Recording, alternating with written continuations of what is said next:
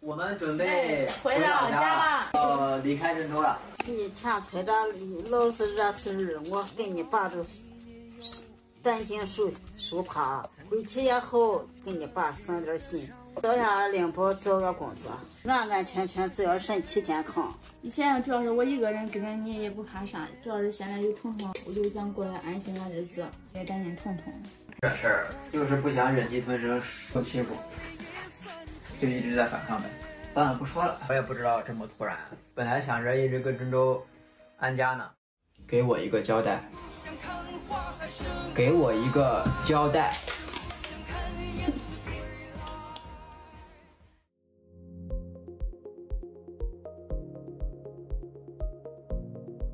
欢迎来到四零四档案馆，在这里我们一起穿越中国数字高墙。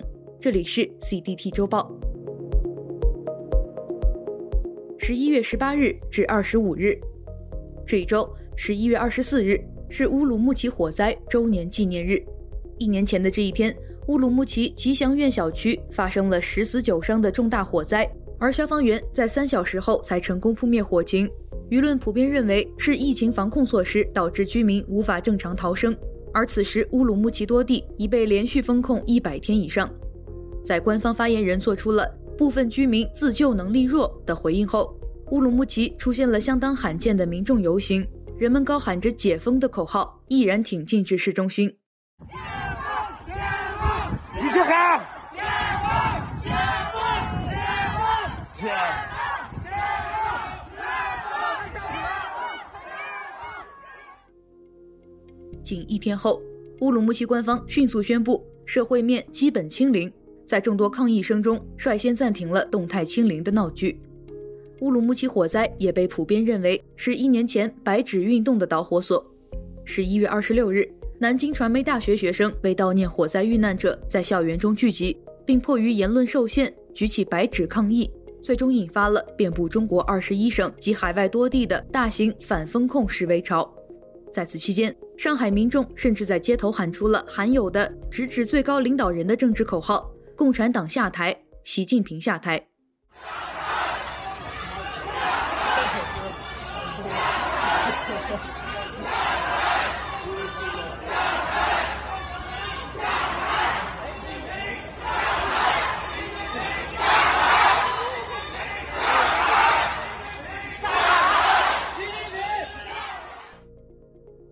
白纸运动最直接的影响之一是终结了动态清零恶政。中国当局被迫做出了一百八十度的政策大转向，三年防疫以一种非常荒诞的结果收场。虽然白纸运动发起不久便遭到了全面镇压，但它产生的震动与影响深远，直至今日余音仍在。有网友评论道：“如果没有白纸运动，中国可能还在封控，一切只会更差。所有人都该感谢运动中的英雄。”在白纸运动期间，被推到时代前线的推特用户李老师不是你老师，成为了汇集传播这起重大事件的信息枢纽。目前已有巨大影响力的他，被不少网民称作“头号反贼”。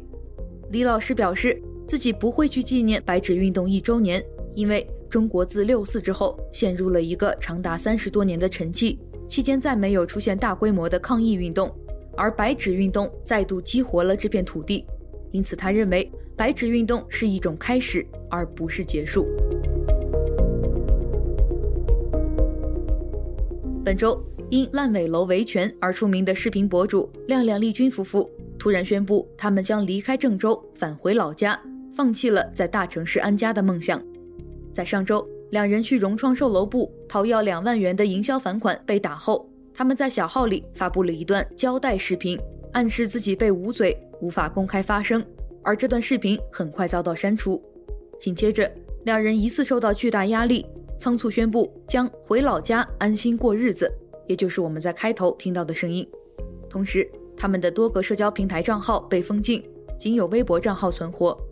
亮亮丽君二十三日更新的一条动态写着：“以前是读历史，此刻我经历的就是历史，我横竖不理解为什么。”有网民将这凄凉的一幕命名为“二零二三年最佳悲剧：一个中国梦的破碎”，以及“郑州人才引进宣传片之我们屈服了”。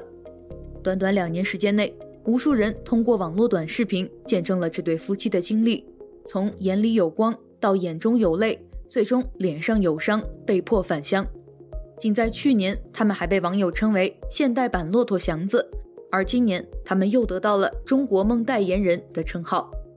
虽然网络上有不少人嘲讽两人是行动派粉红，非常精准地成为了步步踩雷、步步被割的标准韭菜，但不可否认的是，两人虽然在逆境中生存，却任劳任怨，怀揣梦想，不断向上攀爬。他们就是中国奋斗型年轻人的缩影。著名媒体人马前卒在自己的睡前消息节目中对此这样评论：亮亮、丽君夫妻并没有抱怨买到手的房子不值当初的价格，他们甚至不反对还烂尾楼的贷款，他们只是找融创需要两万元的现金折扣，希望用当初承诺的这笔小钱缓解最近的信用卡压力。最底线的要求换来的是一场冷静的围攻，一场从开始就要打给全国观众看的暴力表演。房产公司希望各位看到他们宁可打人也不退款的决心。暴力冲突之后也没有监管部门出来道歉。他们就是要让其他人知道，不要再用类似的方式给公务员添麻烦了。这就是向所有人，尤其是年轻人宣布：最勤劳、最守法、最乐观的公民不配得到中国梦，其他所有人更不配。感谢亮亮、丽君夫妻帮我们看到了中国现实的残酷一面。这期视频目前也已被下架，马前卒账号遭到封禁。颇为讽刺的是，今年恰巧也是真正的中国梦消失十周年，即南方周末新年献词事件十周年的日子。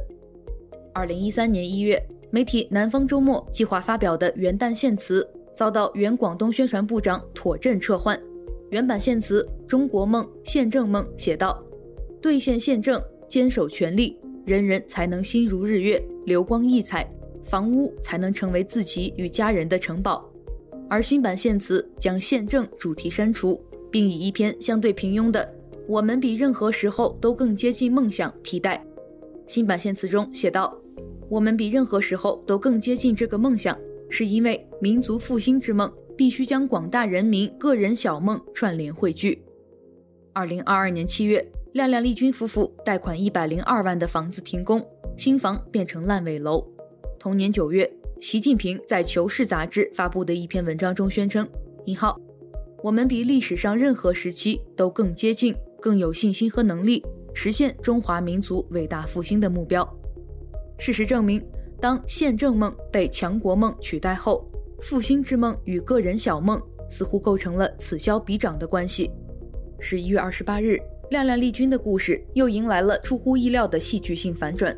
丽君在一段微博视频中宣布自己将在郑州创业，从维权受害者变为郑州城市形象大使，而亮亮只在其中短暂出镜，并留下了一句耐人寻味的：“每个人都有终点站。”有一天到站了，我也会离开。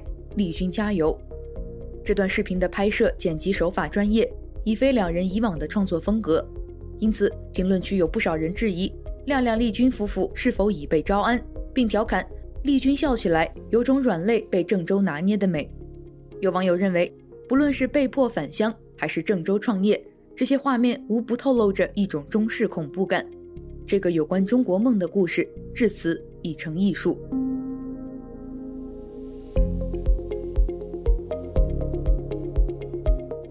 周见读，CDD 报告会本周关注：一，Vox China 最新论文：不平等的转型，中国快速发展中不断扩大的贫富差距；二，人权观察：中国穆斯林地区的清真寺被迫关闭、拆除或者是改建；三，公民实验室审查李克强之死；四，推荐书籍：铃木莲《香港不屈，不能被磨灭的城市》。请见本周发布的 CDT 报告会，Vox China 最新论文：金融业国有化导致中国贫富悬殊巨大，卖三篇。在白纸运动一周年之际，我们推荐两篇来自歪脑和端传媒的记录回顾文章，分别是《江雪鲜花与诗流落何方？这一年被抓捕的年轻人还好吗？》采访了多位一年前参与白纸运动的年轻人。以及端传媒的文章，白纸后这一年不被恐惧牵着走，我们可以牵着恐惧。关注行动者在被恐惧裹挟中如何艰难前行，关注白纸能量转移到海外后的具体困境，关注运动留给中国大陆行动者的巨大创伤，以及海内外的白纸亲历者们想说的话。此外，本周我们也推荐中国数字空间词条“白纸运动”，记录了白纸运动期间各地响应彭立发的标语抗议活动，以及乌鲁木齐大火后各地各高校的白纸抗议活动。这个词条下，我们也收集了因白纸抗议而身陷囹圄的青年名单，请见相关文章。一周关注：越来越多的患儿正在来到医院。北京卫健委发布的疫情周报中，流感已经持续五周居于首位。天津儿童医院日接诊量上万，北京儿童医院输液中心叫到一千八百九十号。各地医院的儿科医护纷纷表示休假取消，在诊室连轴转。各地综合性三级医院以及妇女儿童医院接诊患儿数量陆续爆满。一位湖南的医务工作者在社交平台上感慨：“这是我在儿科上班十余年来最忙的一年。”关于近日中国北方爆发流感、支原体肺炎、RSV 等呼吸道传染病的信息，我们收录了两篇相关文章，分别是来自丁香园，急诊儿科爆满。多地医院取消休假，实施全院一张床，以及来自掘金，京东的呼吸道疾患大爆炸，不过是去年底全面放开后的剧情延续。请见相关文章。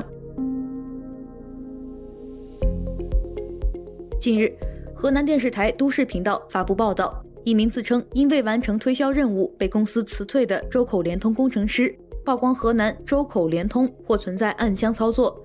会在后台停掉用户的宽带账号，随后要求上门工程师谎报光猫损坏，要求用户重新购买设备。从后台把用户的账号宽带给他停掉，让我们自家工程师去用户家去换光猫路由器，去用户家只能是伪着良心说你的光猫路由器坏了，实际上是没有坏，换一个光猫路由器二百九十九，换完之后。后台再给你开开。除此之外，现在联通公司装机用破光猫给你用户装机，这个破光猫咋来的？都是我们上用户家换光猫路由器收过来的破光猫，再给用户进行装机。装机了以后，等一段时间说你的光猫是老光猫，一定不匹配了，呃，需要更换新光猫。再进行给他换新光猫，这样重复循环、往复循环，增加公司的收入。十一月二十日，河南联通被曝强迫用户更换光猫一事登上微博热搜，在相关评论区，不少网友反映曾被其他运营商用相似的手段套路过，但由于存在专业壁垒，多数人遇到这类情况，往往只能选择认栽或者事后投诉。本周关于这起事件，我们收录了两篇相关文章。微信公众号“四环青年”在“断网强迫用户换光猫，联通客户至上就是个笑话”一文中对此评论道：“如果不是工程师被暴力裁员，主动找媒体爆料，用户可能还蒙在鼓里。即便有人之前察觉到异常，也苦于无证据指证。工程师爆出的这个瓜不是小事，影响甚广，性质恶劣。联通作为大型央企，身居垄断地位，涉嫌以工作相逼。”强迫员工同流合污，坑骗用户，用信息差赚昧心钱。光猫推销的考核任务是谁制定的？换光猫是个别分公司的生意经，还是联通内部默许的商业模式？过去有多少用户被坑？必须查个清楚，给个准话。用户至于运营商地位很不对等，常常只有吃瘪的份。若有关部门不介入，后者真可以为所欲为。请见相关文章。一周惊奇。本周的第一篇惊奇来自《三联生活周刊》十一月二十四日发布的文章：上百人被公司贷款上班，走向债务深渊的女教师们。文章写道：截止二零二一年，郑州民办教育企业育人教育集团让员工以个人名义从银行贷款供集团使用，每人贷款金额为五到二十万元，并承诺这笔贷款属于集团，集团每月给付利息。到期归还本金。截至二零二一年一月，集团一百八十一人共贷款两千六百零二万元。目前，多位员工贷款已经逾期，征信受损，但集团并未按承诺归还本金。同一贷款的员工们被外界指责没脑子，肯定是为了利息。事实上，他们深陷在巨大的困局中。集团看似欣欣向荣的发展势态，与集团共度难关的责任感，所有人都带了的周遭环境，层层压力下，他们无法拒绝这个看似荒唐的提议，走向债务的深渊。请见相关文章。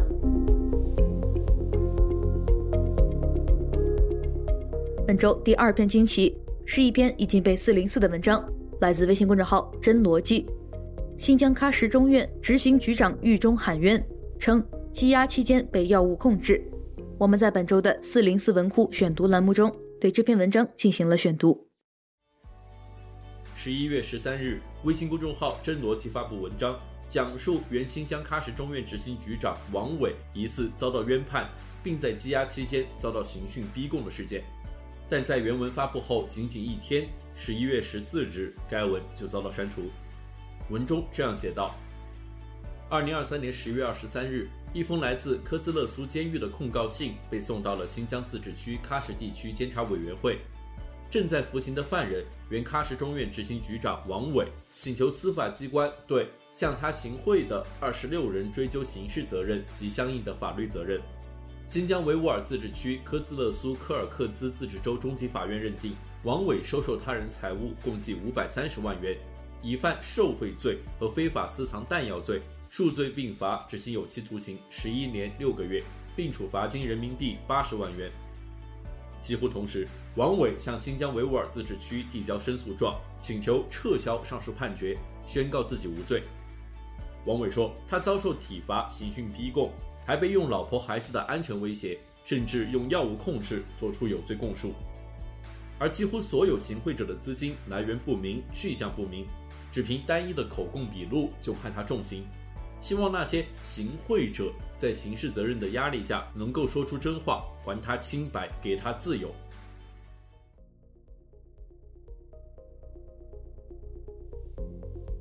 这篇文章的作者前记者尹玉生。在发布文章后十天，收到了喀什市公安局发来的询问通知书。喀什公安以办理寻衅滋事罪一案为由，通知文章作者于二零二三年十一月二十二日到洛阳市公安局执法办案中心接受询问。相关消息也在网络上被四零四。请见四零四文库，王浩辰为了一篇文章，喀什公安走过了整条丝绸之路，以及四零四文库。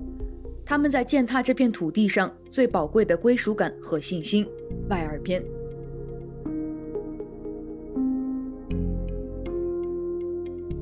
一周讽刺。十一月二十四日，微信公众号“基本常识”作者向栋梁在微博上实名向平安北京举报胡锡进违法翻墙。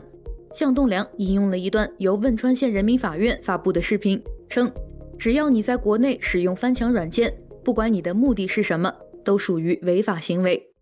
如果是学习工作原因违规翻墙去查阅资料，这个犯法吗？答案也是肯定的。也就是说，只要你在国内使用翻墙软件，不管你的目的是什么，学英语也好，查资料也罢，绕开我国的法律管制，浏览境外服务器相关网页内容的行为，都属于违法行为。法律已经明文规定。为什么要这样规定呢？因为翻墙实际上就是将自己送到敌人的围猎场，甘愿掉入敌人精心布置的政治陷阱、勾年陷阱、违法陷阱。十一月二十五日，向栋梁的微博账号遭到禁言，官方提示因违反相关法律法规，该用户目前处于禁言状态。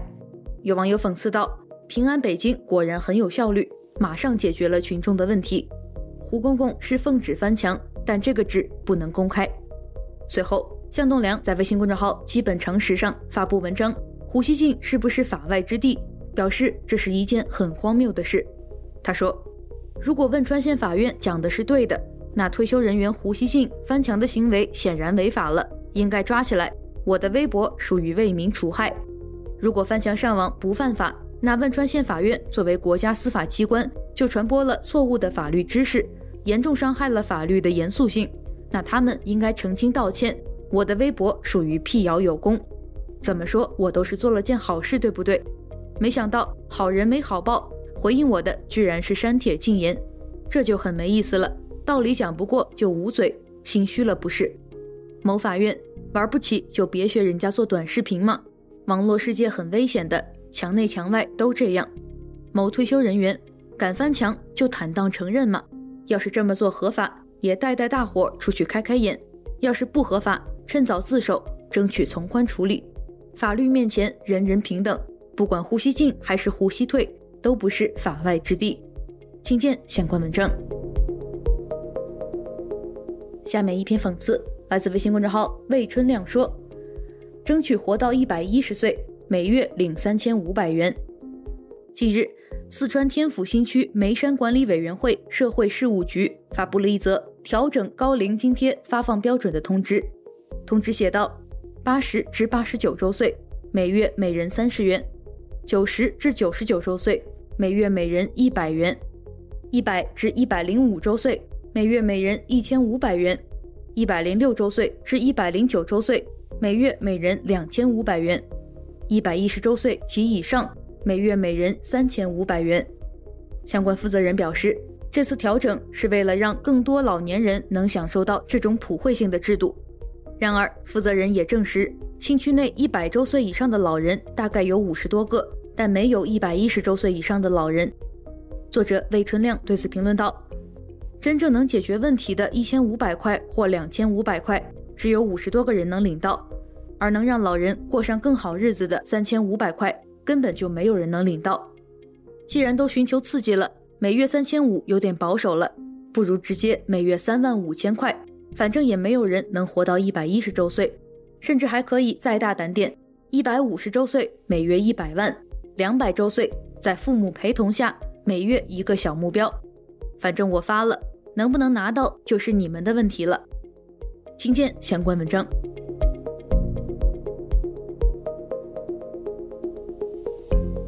最后，一周故事。本周的一周故事，我们来关注一篇由凤凰网旗下冷山 Record 发布的文章《朱令人生五十》。文章写道：朱令病危，在我们原本打算为他送上五十岁生日祝福的前几天，得到这个消息。十一月十八日，他的脑瘤发作，颅压过高，瞳孔放大，高烧至三十九度，陷入重度昏迷。家人称已经做好了准备，尽管如此，他们还是希望他能撑到十一月二十四日过完他的五十岁生日。朱令案是我们多年来持续关注并报道的案件。为什么朱令值得关注？借用他的清华校友张黎丽的话说：“因为他触动了太多人的良知。只要朱令活着，我们每年还能祝他生日快乐，就非常有意义。”我是在二零一三年复旦投毒案后开始关注朱令这个名字的。散落在网络上的信息大致可以拼凑出以下内容：朱令原本在清华大学化学系读大三，一九九四年和一九九五年先后两次被投重金属元素钛，毒素侵入他的大脑、神经系统、消化系统等，造成终身残疾，嗓子再没法发出声音，智力也退化到了孩童阶段。彼时朱令案已经结案。但真凶并未落网，被列为中国几大悬案之一。朱令成了一个符号，每隔几年会再度出现在舆论场。网友们抱着极大好奇和愤怒追讨真相，也试图帮助朱令。每年的十一月二十四日，都有人记得他，祝他生日快乐。我好奇，为什么时至今日还有那么多人关注朱令？